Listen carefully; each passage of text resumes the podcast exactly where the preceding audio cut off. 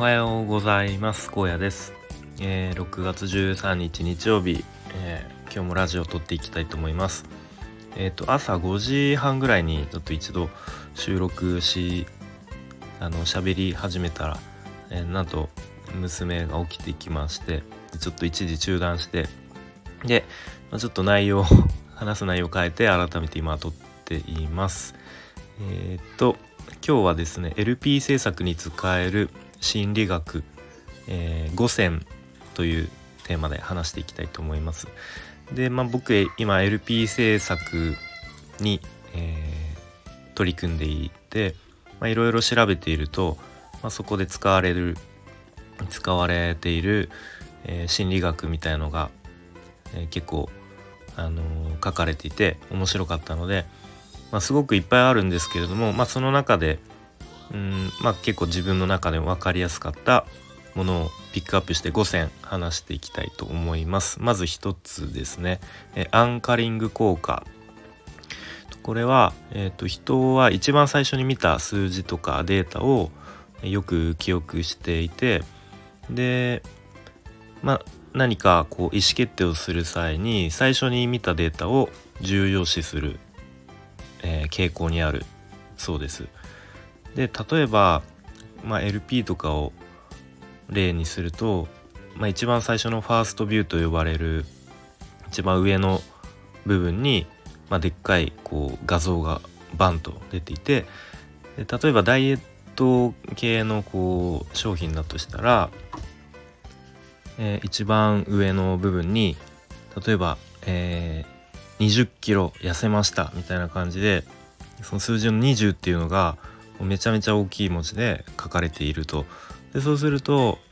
それを見た、えー、人はその 20, 20っていう数字にこうつられてというかそれがこう頭に入った状態でその LP を読み読み進めていくっていう感じですかね。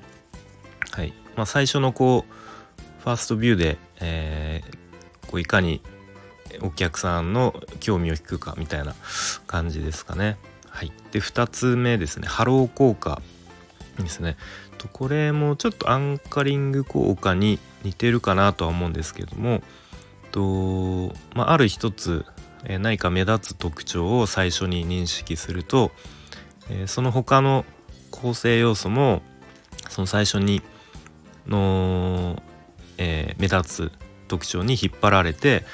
まあ、ちょっと歪んだ認識をしてしまうみたいな、えー、ことをハロー効果と呼ぶそうですね。で、まあ、LP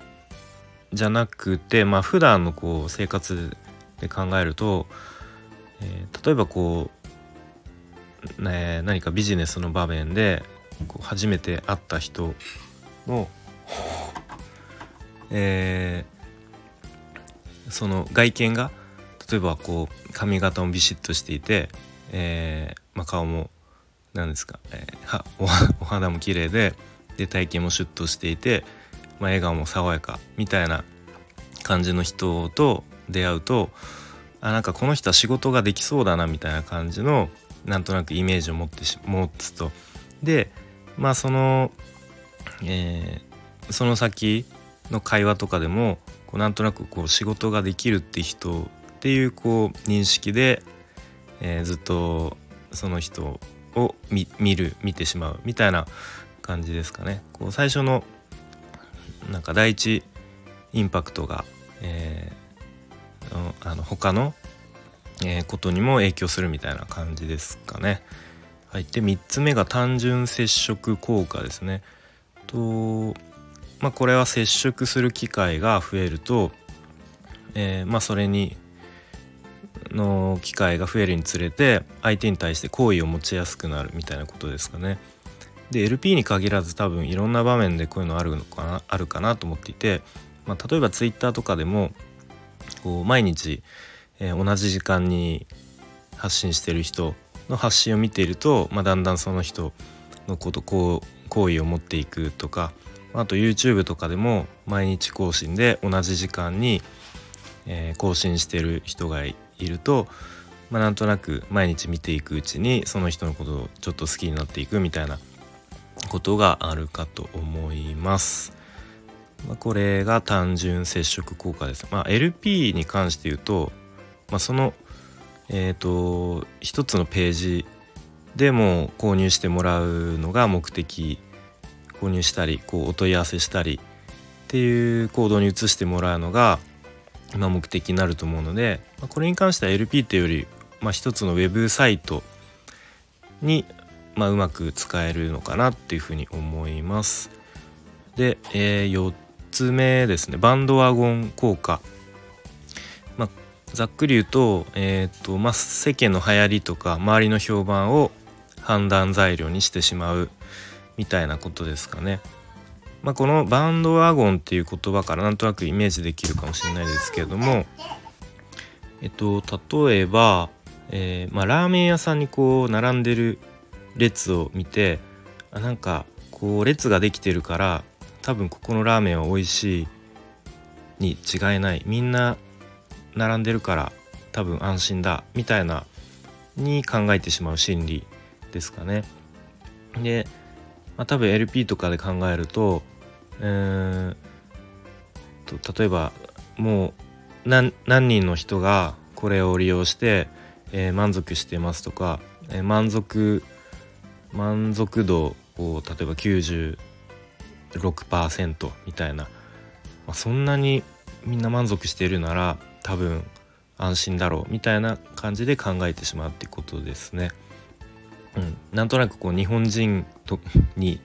より多くありそうなこう考え方かなっていうふうに思います。で今が4つ目で最後で5つ目ですね。えっとこっちの方がいいかな。えっとシャルシャルパンティエ効果と呼ばれるそうです。でこれは何かというとと用いる数字をできるだけ大きく、まあ、または小さくすることで、まあ、ちょっとこうインパクトを残すみたいな。